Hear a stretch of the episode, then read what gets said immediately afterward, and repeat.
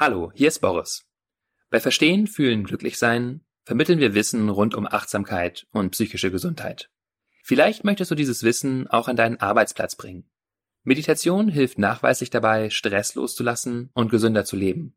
Achtsamkeitsübungen können uns auch helfen, kreativer zu denken, besser zu führen und Konflikte zu lösen. Für Firmen und Organisationen bieten wir stark vergünstigte Sammellizenzen für die Meditations-App Balloon an. Bei größeren Organisationen führe ich die App auch gerne in einer Live-Veranstaltung ein. Wenn du Lust hast, deinen Arbeitsort achtsamer zu machen, dann geh auf www.balloonapp.de slash Unternehmen oder klick auf den Link in den Show Notes zu dieser Podcast-Folge.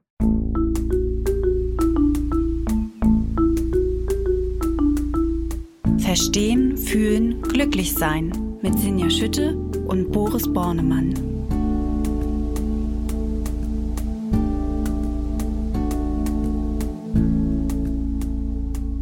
Hallo und herzlich willkommen bei Verstehen, Fühlen, Glücklichsein, dem Achtsamkeitspodcast.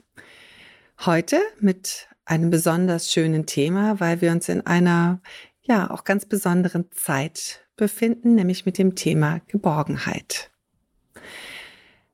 Aber erst möchte ich euch natürlich wieder vorstellen, mit wem ihr es heute hier zu tun habt. Das ist Dr. Boris Bornemann. Er ist Neurowissenschaftler, Psychologe, Achtsamkeitstrainer und Kopf und Stimme hinter der Achtsamkeits-App Balloon. Hallo Boris. Hallo Sinja. Äh, Sinja Schütte, liebe Hörerinnen und Hörer, ist die Chefredakteurin der Achtsamkeitszeitschrift Flow. Ja, und wir möchten heute über ein besonders wohliges und kuscheliges Thema sprechen, nämlich über das Thema Geborgenheit.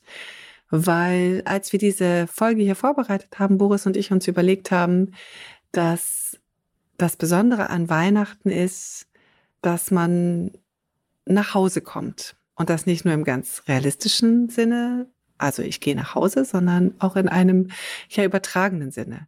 Dass das eigentlich das Besondere an Weihnachten ist, dass man irgendwo ankommt, sich zu Hause fühlt, ja, sich geborgen fühlt. Und deswegen haben wir uns entschieden, diese Folge unseres Podcasts, die ja etwas vorweihnachtlich ist, nicht nur etwas, sondern sehr vorweihnachtliches, sehr weihnachtliches der Geborgenheit zu widmen. Boris, was ist denn? Was bedeutet Geborgenheit? Was ist Geborgenheit? Geborgenheit ist ein Begriff mit einem sehr weiten Bedeutungsfeld. Es schließt sowas ein wie sicher zu sein, vertrauen zu können, es warm zu haben, sich irgendwie behaglich, schnuffelig, muckelig zu fühlen, eingekuschelt zu sein, einen Hafen zu haben. Ähm, es geht darum, dass wir wissen, wo wir hingehören, uns zu Hause fühlen, uns verbunden fühlen. Das wären alles so ein paar Beschreibungen dessen, was sich in diesem Wortfeld Geborgenheit verbirgt. Interessant ist, dass der Begriff Geborgenheit ein ziemlich spezifisch deutscher Begriff ist. Ein sehr, sehr schöner Begriff, äh, finde ich. Und das finde ich, finde nicht nur ich, sondern ich habe äh, bei der Recherche zu diesem Podcast auch herausgefunden, dass die äh, Jury des Deutschen Sprachrates diesen Begriff 2004 zum zweitschönsten deutschen Wort gewählt hat. Ach, das ist doch äh, und vollkommen zu Recht natürlich. Also ist eine wirklich gute Wahl gewesen, würde ich jetzt mal so sagen. Finde ich auch. Also ich mag das Wort Geborgenheit wirklich auch sehr gerne. Viele kennen es vielleicht auch, wenn sie mit Ballon meditieren oder überhaupt auch mit Meditation, mit Freundlichkeitsmeditation vertraut sind, als einen der klassischen vier Wünsche, möge ich sicher und geborgen sein. Ich mag das wirklich sehr gerne. Das, es drückt, finde ich, sehr viel Wärme, umarmt sein, sicher sein und so weiter aus. All diese Dinge, die ich gerade eben benannt habe. Ja, es läuft einem gleich so ein wohliger Schauer irgendwie über den Rücken, mhm. wenn man das Wort hört. Also mir zumindest, ich finde das auch ein ganz wundervolles Wort. Was beinhaltet oder was bedeutet, also du hast ja schon ganz viele Stichworte genannt, Verbundenheit, Sicherheit. Das sind ja alles Begrifflichkeiten, die auch eine psychologische Dimension haben. Ich würde vielleicht gerne damit starten. Welche Bedeutung oder ja, aus wissenschaftlicher Sicht, was sind, was macht Geborgenheit aus psychologischer Sicht mit uns oder was bewirkt es? Geborgenheit kann man als eins der sehr äh, fundamentalen Bedürfnisse des Menschen ansehen, als ein absolutes Grundbedürfnis. Äh, da gibt es verschiedene Theorien, die unsere Bedürfnisse so sortieren. Wir haben ja auch mal vor nicht allzu langer Zeit über Bedürfnisse gesprochen. In dieser klassischen maßlosen Bedürfnispyramide, da kommt das Bedürfnis nach Sicherheit, was ja recht eng mit Geborgenheit verwandt ist, gleich nach den physiologischen Grundbedürfnissen, also essen, trinken, schlafen, schlafen, zu können, überleben zu können, sozusagen. Das nächste, was wir suchen, ist irgendeine Form von Schutz, Sicherheit, Verlässlichkeit. In der Bedürfnistheorie von Grave und Epstein, was auch eine sehr einflussreiche Bedürfnistheorie ist, da werden ja vier Grundbedürfnisse unterschieden. Da können wir das Bedürfnis nach Geborgenheit verorten in der Kategorie Bindung. Gibt es also Bedürfnis nach Bindung, nach Autonomie, Selbstwert und Lust. Das sind so die vier großen Felder. Und Bindung, uns irgendwo also verbunden zu fühlen, eingebettet zu fühlen, das gilt auch da als ein sehr fundamentales menschliches Bedürfnis.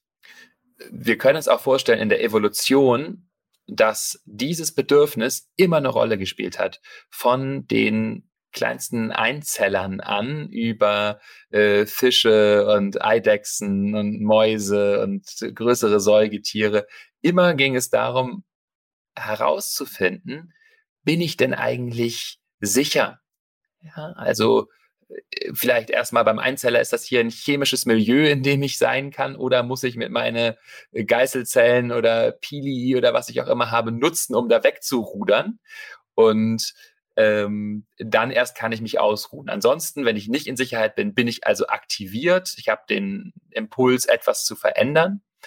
Und das gilt dann natürlich bei zunehmend komplexeren Tieren nicht nur bezogen auf das chemische Milieu, in dem ich bin oder auch nicht nur darauf, ob da jetzt irgendwelche Feinde sind, die mich fressen können oder ob es kalt oder warm ist, sondern es gilt dann auch in Bezug auf die soziale Umgebung. Das heißt, auch da überprüfen wir zunehmend, hm, ist da jemand, der mir wohlgesonnen ist?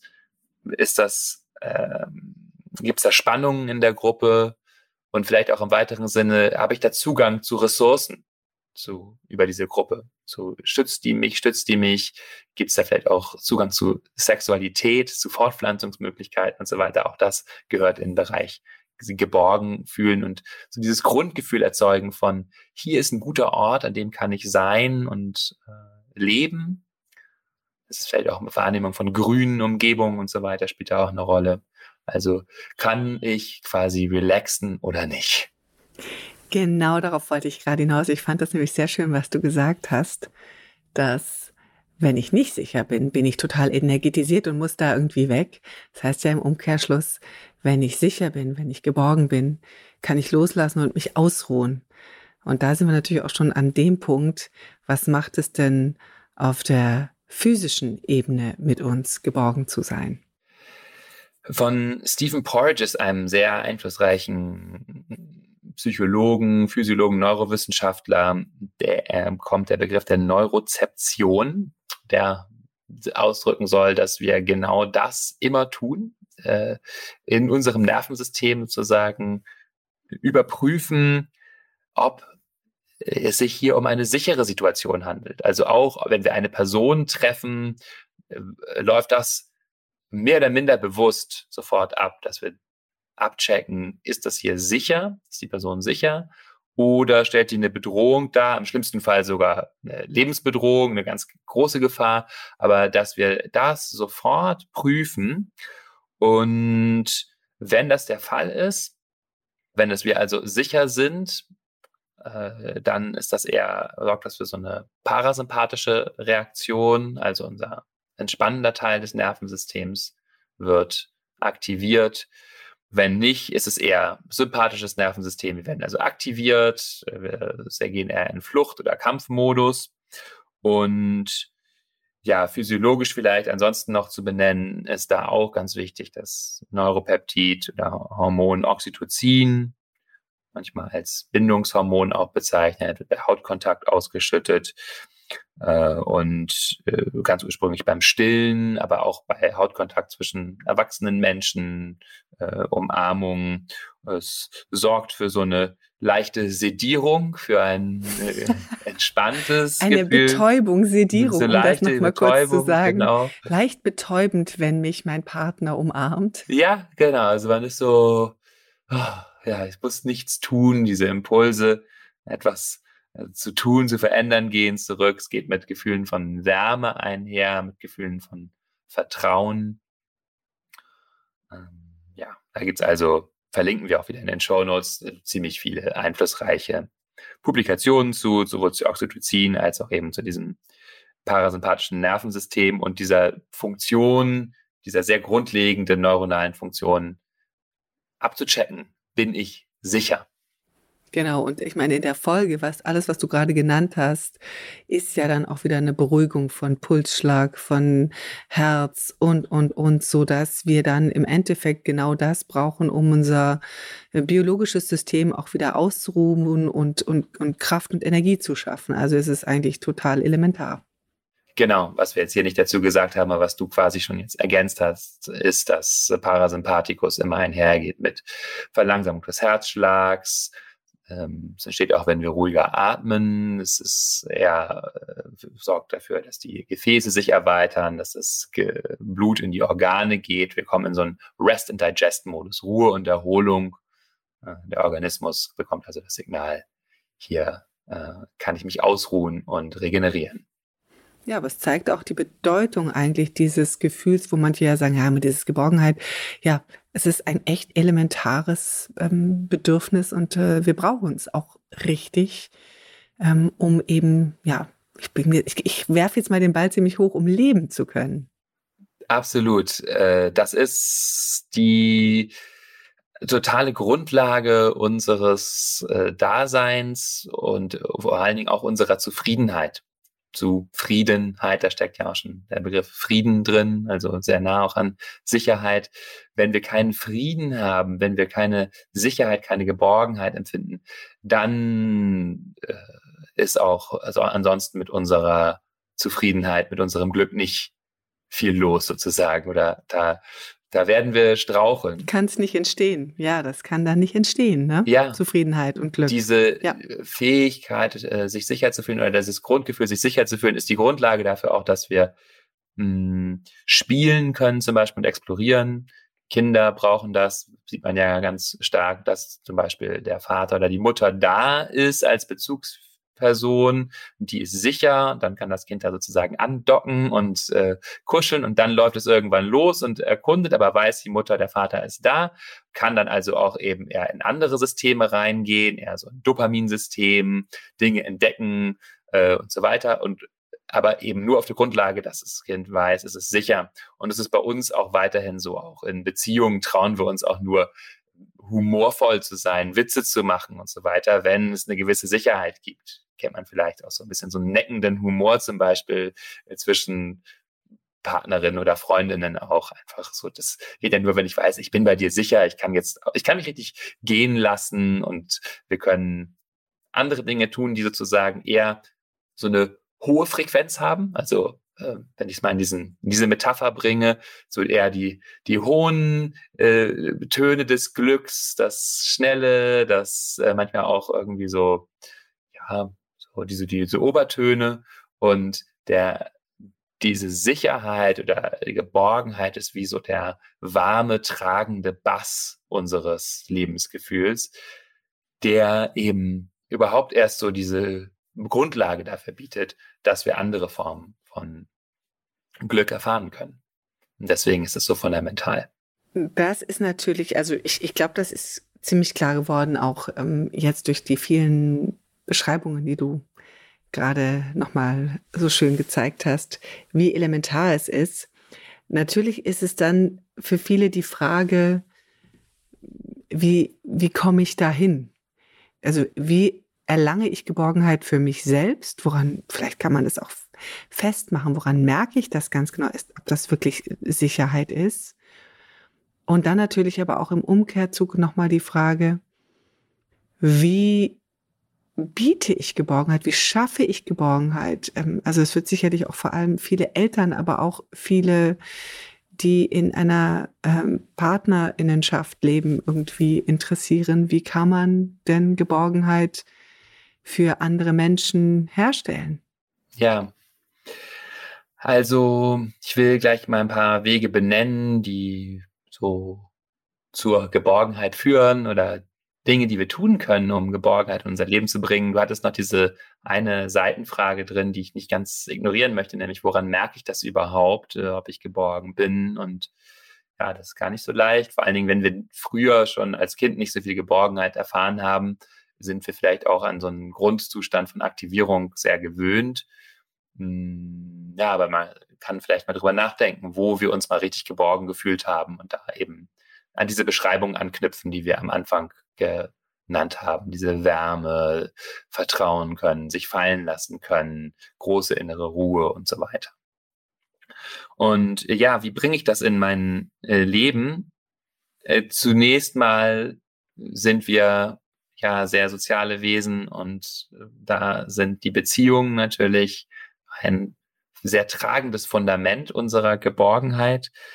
Also ich weiß, da sind Personen, die ich, denen ich vertrauen kann. Ich weiß, die Person wird mich auffangen, wenn es mir schlecht geht. Die wird mir auch nicht in den Rücken fallen. Oder das glaube ich zumindest nicht. Hm.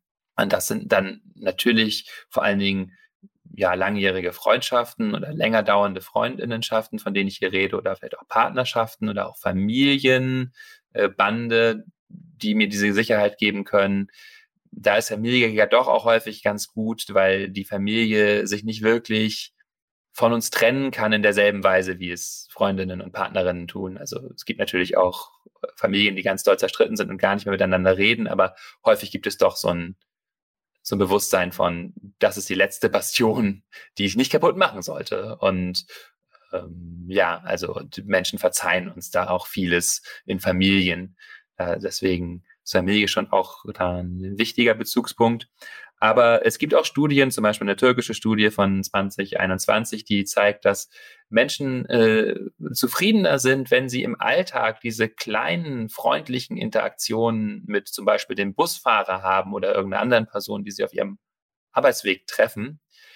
Ist also auch nicht zu unterschätzen für unser Gefühl der Geborgenheit äh, in äh, so immer mal nett, freundlich den Leuten zuzulächeln, hier einen kleinen Schnack zu halten oder so, weil äh, die, das gibt uns so das Grundgefühl von, die Welt ist ein freundlicher Ort, die Menschen wenden sich mir zu, die Menschen äh, spielen mal und spaßen mal miteinander und äh, ja, das kann tatsächlich auch schon äh, viel machen. Also es geht nicht immer nur um diese großen tragenden Beziehungen, sondern wo in all unseren alltäglichen Interaktionen können wir eine Freundlichkeit hm, an den Tag legen. Das ist ja immer, ähm, finde ich, einen ganz, ganz wichtigen Punkt, weil, finde ich, wir in, in Deutschland ja auch mal dazu neigen, nur tiefe, lange, wahre Beziehungen oder diese tiefen Beziehungen sind wahre Beziehungen. Aber wenn man sich überlegt, dass die meisten Beziehungen, die man täglich hat, sind ja oberflächliche Einmalbeziehungen und sich die gut zu gestalten, ist eigentlich ein ganz, ganz tolle Idee auch, sich Geborgenheit zu schaffen und da Freundlichkeit zu erstellen, jemandem zuzulächeln, ähm, äh, Hilfe zu leisten oder so diesen Moment, diesen Zwischenmoment, äh, zwischenmenschlichen Moment zu erschaffen. Das ist, glaube ich, was ganz Wichtiges. Ja, und da kommen wir eigentlich auch schon so ein bisschen in die Tiefe, zu, zu der wir vielleicht später auch nochmal kommen, diese eher spirituellen Dimensionen könnten wir schon fast sagen, aber so großen Dimension von sich bewusst machen, dass wir alle miteinander verbunden sind, dass wir alle ein menschliches oder einfach tierisches Schicksal hier auf dem Planeten teilen und so weiter. Das kann uns dann helfen, mm, ja, diese Interaktionen wirklich auch zu leben und zu gestalten, wie du sagst, und uns dabei bewusst zu sein, dass es, dass uns in der Tiefe eben was verbindet, dass es nicht, nicht egal ist, sondern dass wir eben alle so aus einem Holz quasi geschnitzt sind. Ähm, ja, und diese Tiefe der Verbundenheit, die kann natürlich wiederum ihr eigenes, äh, ihre eigene Geborgenheit auch schaffen. Gut, also das sich seine eigene Geborgenheit schaffen, gehen wir gleich ein bisschen tiefer. Du hast es gerade schon gesagt. Was kann noch dazu beitragen, Geborgenheit für mich, für andere zu schaffen? Ganz praktisch Hautkontakt, Berührung oder Umarmung. Dabei kommt es nachweislich zur Ausschüttung von Oxytocin, diesem Bindungshormon, was wir eben benannt haben, oder Vertrauenspeptid, sozusagen Stoff, der zu Wärme und äh, Ruhe und Verbundenheit führt und eben auch mit dem parasympathischen Nervensystem eng zusammenhängt. Der Vagus, der größte parasympathische Nerv, der reagiert ganz stark auf Oxytocin, dann verlangsamt sich das Herz, äh, kommt zur Ruhe.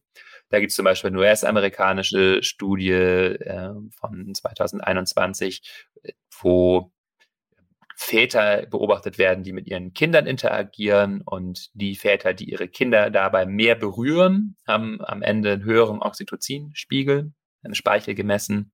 Es gibt eine andere US-amerikanische Studie, eine Beobachtungsstudie mit Paaren. Da wird einfach geschaut, wie interagieren die so miteinander.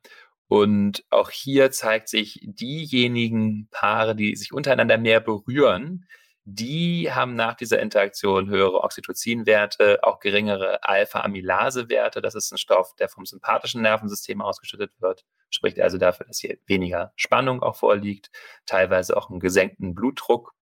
Also berühren mit Menschen, eine Umarmung, vielleicht auch nur mal ein in den Arm knuffen oder was auch immer. Ja, wir haben ja verschiedene Interaktionspartnerinnen vielleicht, die Berührung auch unterschiedlich gerne mögen. Das muss natürlich irgendwie äh, passen. Aber wir, da das eben ein sehr grundlegender biologischer Effekt ist, können wir davon ausgehen, dass viele Menschen das eigentlich auch ganz gut finden. Ähm, und natürlich sollten wir vorher fragen oder vielleicht mal drüber reden, ist es eigentlich okay für dich, wenn ich hier, hier, hier morgens über den Kopf streiche. Aber äh, äh, ja, also eigentlich tun wir uns beiden gegenseitig wohl, wenn. Ich wollte gerade sagen, eigentlich, also zusammenkuscheln ist das Richtige sozusagen. Gibt es denn noch weitere Punkte, die wir so einfach ähm, ja, machen können, wie das Umarmen und sich berühren? Ja, auch ein einfacher, praktischer Punkt sind so äh, Bedingungen, die wir schaffen mit, äh, mit Wärme. Es ist warm und behaglich haben, uns vielleicht dick anziehen, wenn wir die Heizung nicht aufdrehen wollen, um Energie zu sparen, aber doch uns äh, warm halten, eine Tasse Tee äh, kochen, auch an dieser Wärme. Und eine äh, schöne Decke kuscheln. Genau, eine schöne, eine schöne Decke kuscheln. Hm. Das bezieht sich natürlich auch auf das gesamte Zuhause.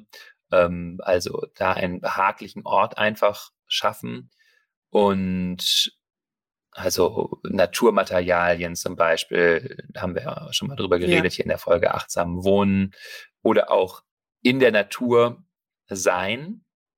Auch das kann eine Verbundenheit, eine Behaglichkeit äh, auslösen oder ein Gefühl von, ja, das ist ein Ort, in dem, wo ich irgendwie hingehöre, zu sagen, Natur hat da ja was sehr tief uns, ähm, was weiß das, was sehr tief ist und uns in Schwingung bringt.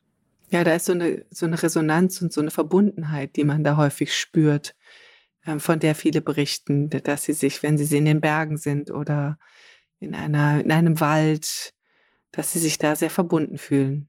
Ne? Genau. genau. Und äh, schließlich gibt es natürlich aber auch noch so ein bisschen diese äußeren Rahmenbedingungen, auf die wir achten könnten. Also äh, möglichst äh, verlässliche Rahmenbedingungen uns zu schaffen, schafft, schafft eben Sicherheit und auch Geborgenheit. Das haben wir natürlich nicht immer in der Hand. Wir können schauen, dass wir einen sicheren Arbeitsplatz haben, das wollen wir alle. Ähm, aber manchmal passieren unerwartete Dinge. Es passiert natürlich auch manchmal etwas ganz Großes, Unerwartetes, eine Pandemie bricht über das Land herein oder ein Krieg bricht in der Nachbarschaft aus und so weiter. Das ist etwas, was wir nicht in der Hand haben, aber wir haben in unserem Alltag zumindest ein paar Dinge in der Hand, die ähm, Struktur schaffen. Darauf kommt es auch an. Dinge, auf die wir uns verlassen können in unserem Alltag. Kleine Rituale. Das kann nur sein, dass wir wissen, morgens, wenn wir aufstehen, habe ich immer ein bisschen Zeit, um erstmal mich zu dehnen, ähm, mir die Zähne zu putzen und vielleicht zehn Minuten zu meditieren oder so. Oder ich weiß, ich ähm, trinke morgens erstmal eine Tasse Kaffee und lese die Zeitung oder so. Äh, oder auch, ich weiß, immer abends schauen wir die 20 Uhr Nachrichten oder äh, einmal in der Woche ist da dieser Chorabend mit Menschen, die ich treffe. Also Dinge, die unserem Nervensystem sozusagen so ein paar Ankerpunkte geben, zu wissen, ah ja, jetzt ist Ruhezeit, ja, jetzt, äh, jetzt passiert erstmal nichts Anstrengendes und in der Zeit ist immer Kaffee und Zeitung oder in der Zeit ist auf jeden Fall eine Gruppe da, in der ich bin und äh, wo ich mich mal austauschen kann. Und so. Also eine Struktur zu schaffen, das ist vielleicht noch ein letzter Punkt, der so das Äußere betrifft. Ähm, dann gibt es natürlich vieles, was wir tun können mit Achtsamkeit und Meditation auch. Ähm, aber das ist vielleicht nochmal eine gesonderte, ein gesonderter Punkt, so, weil da ähm, vielleicht ein bisschen tiefer eintauchen. Bevor wir jetzt ähm, da eintauchen ähm, mit dem Thema Achtsamkeit und Geborgenheit, würde ich dich eigentlich noch einmal gerne fragen, jetzt haben wir ganz viele Sachen genannt, die, die es uns ermöglichen, Geborgenheit zu empfinden oder zu geben. Was, was steht denn Geborgenheit entgegen? Also was sind die größten Verhinderer von Geborgenheit? Ja, eine gute Frage, weil wir könnten denken, das wollen wir alle so doll. Wir tun nichts anderes, als unser Leben so einzurichten, dass wir uns sicher und geborgen fühlen. Aber da haben wir was vergessen, nämlich sind wir eben nicht nur mit diesem Grundbedürfnis ausgestattet, sondern wir haben ein anderes Grundbedürfnis, was dem bisschen entgegensteht häufig, nämlich das Bedürfnis nach Autonomie oder Freiheit, könnten wir auch sagen, und Selbstständigkeit. Und das ist so eine Balance, die wir einfach unser ganzes Leben lang immer wieder bestreiten müssen werden, weil wir eben einerseits das wollen, dass wir uns geborgen fühlen, einen Hafen haben. Andererseits wollen wir aber auch äh, unsere Freundinnen treffen, die vielleicht unabhängig von unserem Partner sind oder auch doch nochmal eine Reise machen irgendwo hin, wo unser Partner gar nicht hin will oder etwas tun, wo keiner unserer Freundinnen dabei sein möchte oder uns vielleicht in Situationen begeben, die ganz spektakulär und abenteuerlich und gar nicht so sicher sind, wie irgendeinen Berg besteigen oder so. Das ist so ein bisschen das eine. Das ist die klassisch psychologische Perspektive. Äh, eine schöne Perspektive, die wir hier ja auch manchmal einnehmen, ist so diese systembiologische, sage ich mal. Und da spreche ich gerne von diesen drei Systemen, von dem Beruhigungssystem, dem Alarmsystem und dem Antriebssystem. Und klar ist, diese Geborgenheit, von der wir reden, das ist das Beruhigungssystem, sicher fühlen, äh, in einem Modus befinden, wo wir uns regenerieren können. Und diese beiden anderen Systeme, die können uns da etwas rausreißen. Und bei dem Alarmsystem ist es relativ klar, wenn die äußeren Bedingungen unsicher sind, wenn wir uns in Situationen begeben, in denen wir bedroht sind, in denen vielleicht unsere Beziehung bedroht ist oder unsere Wohnsituation und so weiter, dann kommen wir in Unruhe, dann empfinden wir keine Geborgenheit mehr oder dann ist das, werden wir da ein bisschen rausgerissen. Aber ein, dieses andere System haben vielleicht Menschen weniger auf dem Plan, ist aber, wenn man sich so die moderne Welt anguckt, vielleicht noch ein wesentlich größerer Geborgenheitsdieb als dieses Alarmsystem. Beim Alarmsystem ist es irgendwie klar, ja, da ist eine unsichere Verunsicherung, also fühle ich mich nicht geborgen. Aber wir äh, reißen uns ganz häufig auch selber raus aus der Geborgenheit, weil wir auf andere Arten von Verstärkern schauen, um es mal so behavioristisch auszudrücken. Also wir wollen zum Beispiel auch anerkannt sein, Ruhm und Ehre, Geld, äh, sexuelle Reize, hm, viele Freunde, also so Likes auf Facebook haben oder irgendwelche Dinge. Und dieses Bedürfnis, das steht dem manchmal entgegen, dass äh, wir, und das ist ja etwas, was gerade so, von dem, was uns vorgelebt wird, vielleicht in also den sozialen Medien, die wir uns angucken, aber auch in der Leitkultur im Fernsehen oder so. Ja, was da so sehr im Vordergrund steht. Die Menschen haben, äh, wow, viele schöne Frauen, viele sexuelle Interaktionen, gerade so Dating-Apps zum Beispiel sind da ja auch ein ganz starker Reiz, wo wir ganz schnell, ganz intensive Reize bekommen können von, wow, da könnte ich bestätigt werden und da könnte eine sexuelle Interaktion vielleicht stattfinden. Aber das ist eben eigentlich nicht das, was wir in der Tiefe suchen. Aber das schreit häufig lauter als dieses ruhigere, tiefere Bedürfnis nach Geborgenheit. Ja, das ist sicherlich ein guter Punkt. Das schreit häufig laut, das muss einmal so bewusst sein. Ähm, insofern ist es bestimmt der Moment, wo wir ganz gut einmal fragen können, wie kann uns denn die Achtsamkeit und unsere Achtsamkeitspraxis helfen, gegen das laute Schreien anzugehen oder ähm, ja, und äh, uns äh, diese Momente des Geborgenseins zu schaffen? Ja, Achtsamkeitspraxis geht ja viel äh, darum, auch sich erstmal bewusst zu werden, was passiert.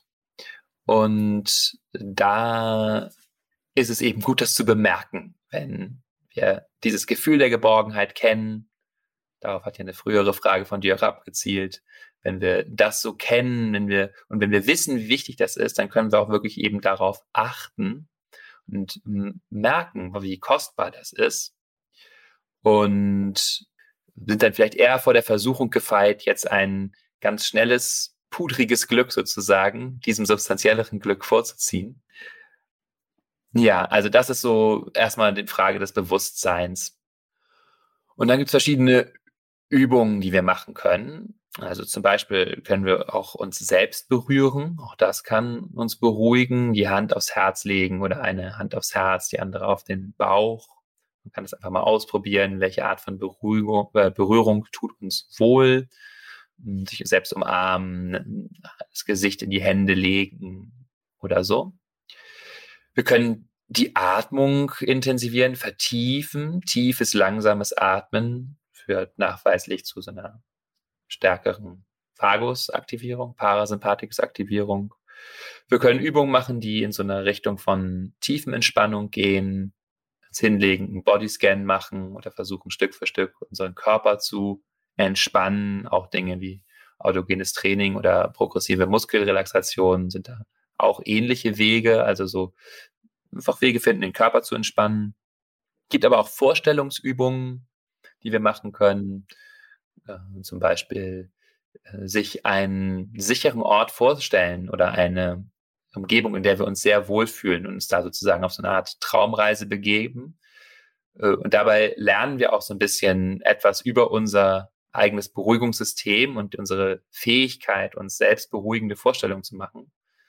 Und das kann ganz wohltuend sein, weil wir häufig eben diese Vorstellungen benutzen, um uns ganz schlimme Dinge vorzustellen und zu merken, ah wow, ich kann das ja auch nutzen, um mir äh, angenehmes und schönes vorzustellen. Mm, und dann eine liebevolle, freundliche Haltung kultivieren in der Meditation oder durch die Übungen, die ich so in meinen Tag einflechte. Also das kann einmal eine Art von Wertschätzung oder Dankbarkeit sein, sich zu fragen, was ist denn gerade gut wofür bin ich dankbar? Also bewusst darauf zu schauen, na guck mal, hier ist es ja gerade eigentlich sehr warm und friedlich und hier gibt es ja Menschen, die mich mögen, mit denen ich verbunden bin, uns das einfach bewusst machen aktiviert sozusagen dieses Geborgenheitsgefühl in uns, was sonst manchmal auch in den Hintergrund gerät, wenn die Stressoren wieder lauter schreien. Und eben auch unser äh, Alltime Classic, sage ich mal, die Freundlichkeitsmeditation, geprägt von Meta, von also, so Wünschen, die wir uns selber schenken können oder auch anderen, möge ich glücklich sein, möge ich gesund sein, möge ich sicher und geborgen sein, also uns darauf fokussieren. Und uns mit diesen anderen Aspekten von Liebe und Freundlichkeit vertraut machen, mit Mitgefühl, mit der Fähigkeit, mir selbst auch beizustehen, wenn es schwierig ist. Stichwort Selbstfürsorge, Selbstmitgefühl, haben wir ja auch häufiger drüber geredet. Ähm, äh, oder auch eine gewisse Gelassenheit zu kultivieren. Ähm, so, das sind so, äh, ja, klassische Wege, wie wir durch, durch Übung hm, Geborgenheit in unser Leben bringen. Das sind ja auch wirklich ähm, die uns wirklich sehr vertrauten Übungen ähm, in der Achtsamkeit. Es ist ja auch ganz beruhigend, dass es da gar kein Hexenwerk ist, sondern dass es wirklich die ähm, Übungen ist, die vielleicht viele von euch auch schon häufig praktizieren, damit wir ja uns geborgener fühlen, uns eben bei uns selbst auch geborgen fühlen. Gibt es denn noch, ähm, ich sage jetzt auch mal eine, so eine über das Praktische hinaus, die spirituelle Dimension, ähm, von Geborgenheit, die ich üben könnte? Ja, ich, das ist glaube ich, etwas sehr äh, Zentrales, was wir durch Achtsamkeitspraxis, durch Meditation in unser Leben bringen können.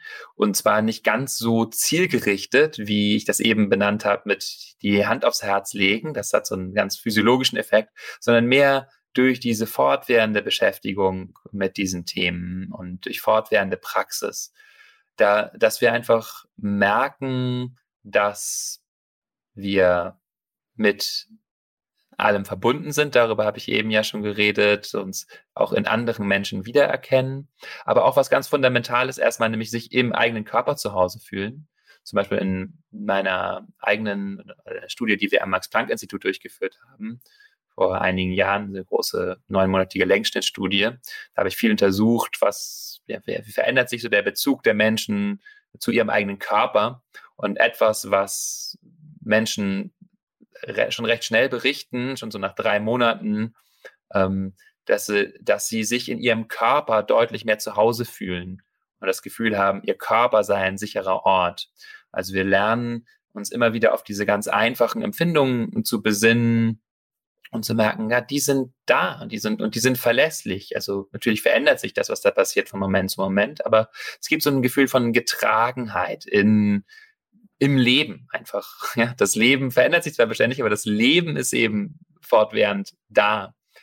Und das ist etwas, was nicht aus dem Kopf kommt, sondern was wir eben zunehmend fühlen können, wenn wir uns bei der Meditation einladen, ins Fühlen zu gehen und dann durch Reflexionen vielleicht auch eben zu merken, ja, alle Menschen sind alone in this together, ja, alleine zusammen hier in dem und wir haben alle ähnliche Anlagen und fühlen uns daran verbunden und wir können eben auch solche Erfahrungen vielleicht machen, wenn wir in die Natur rausgehen zum Beispiel und ja, und einfach mal so beobachten, wie der, der Baum so da ist und der Strauch da ist und merken, ja, guck mal, ich bin auf diese selbe Art und Weise auch einfach da.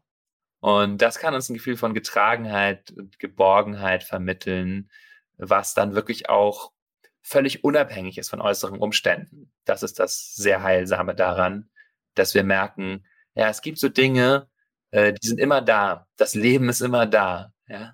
Und, und solange ich lebendig bin, atme ich und mache ich, habe ich Körperempfindungen und Erfahrungen. Und ich habe immer wieder die Möglichkeit, mich dem zuzuwenden und so weiter. Und wir lernen Dinge kennen an uns, die völlig unabhängig davon sind, was wir äußerlich erfahren und finden dadurch eine Sicherheit, die nicht von außen kommt, sondern tief aus uns selbst heraus. Das finde ich eine ganz wunderbare, ja eigentlich schon Schlussrede, die du da ähm, gehalten hast, weil wir so ein Stück auch am Anfang angekommen ist, als ich sagte, wir freuen uns auf Weihnachten, weil man so nach Hause kommt und dass das eben auch im übertragenen Sinne ist. Und ich finde deinen Gedanken da sehr schön, dass man über dieses Nachdenken darüber, über das sich hineinvertiefen, dieses Sicherheit in sich selbst finden, eben auch ein Zuhause in sich selbst findet. Und insofern kann man nach Hause kommen, ohne nach, sag ich mal, an den Ort seiner Kindheit gehen zu müssen, was für viele ja auch schwierig ist, sondern wir hoffen, dass äh, euch äh, unsere heutige Folge eben auch dazu ermuntert oder vielleicht äh, einen Weg ge geebnet hat, das Zuhause in euch selbst zu finden, zu euch selbst nach Hause zu kommen an Weihnachten sicherlich ein ganz, ganz schöner Gedanke. Zwischendrin haben wir ja ganz viele Möglichkeiten euch mitgegeben, wie, äh, ja, wie ihr gewisse Dinge üben könnt, wie ihr über Achtsamkeitsmeditation, nicht zuletzt die Metameditation, ähm, euch darin üben könnt, Geborgenheit, Ruhe zu finden, ähm, wie ihr ja durch Verbundenheit mit anderen, durch eine Umarmung, ähm, ja, Oxytocin ausschütten könnt. Also wirklich das Hormon, das euch auch ein Gefühl von Geborgenheit gibt. Aber ich glaube, das Wesentliche und das ganz Wichtige ist das, was du, Boris, gerade zum Schluss gesagt hast, die Geborgenheit in sich selbst zu finden, das Zuhause in sich selbst entdecken. Das ist, glaube ich, dann sicherlich ähm, ein ganz großer Zauber der Weihnacht. Ja, und wenn ich nichts vergessen habe, könnte ich jetzt in meine Weihnachtswünsche übergehen. Boris, hast du noch was zu ergänzen? Äh, fröhliche Weihnachten. Oh, ja, genau. Ja, wir wünschen euch also ein ganz geborgenes Weihnachtsfest und ähm, dass es euch gut geht in dieser Zeit, ähm, und ihr mit ganz vielen Umarmungen und ähm, ja, oder auch vielleicht nicht Umarmungen, sondern einfach ähm, Umarmungen eurer selbst die Zufriedenheit findet, die euch Geborgenheit gibt. Alles Gute für euch, schöne Weihnachten und ähm, wir werden uns nochmal vielleicht hören, wenn ihr mögt. Da haben wir nochmal ein paar Fragen und Antworten für euch. Und ansonsten freuen wir uns natürlich auch, wenn ihr uns ein paar Sternchen gebt in der Podcast-App von Apple oder bei Spotify, damit uns ganz viele Menschen finden. Ihr könnt uns auch weiterhin schreiben und ihr könnt uns auch Sprachnachrichten schicken, weil ihr wisst ja, alle, die uns jetzt schon häufiger gehört haben, dass wir alle ähm, jede zweite Folge auch immer mal eine Folge haben, wo wir eure Fragen beantworten und versuchen mit unterschiedlichen ja, ähm, Sprachnachrichten eu, von euch ähm, auch nochmal das hier anzubringen, was euch ganz besonders interessiert. Dann sage ich Dankeschön fürs Zuhören und alles Gute und ja, fröhliche Weihnachten. Tschüss. Tschüss.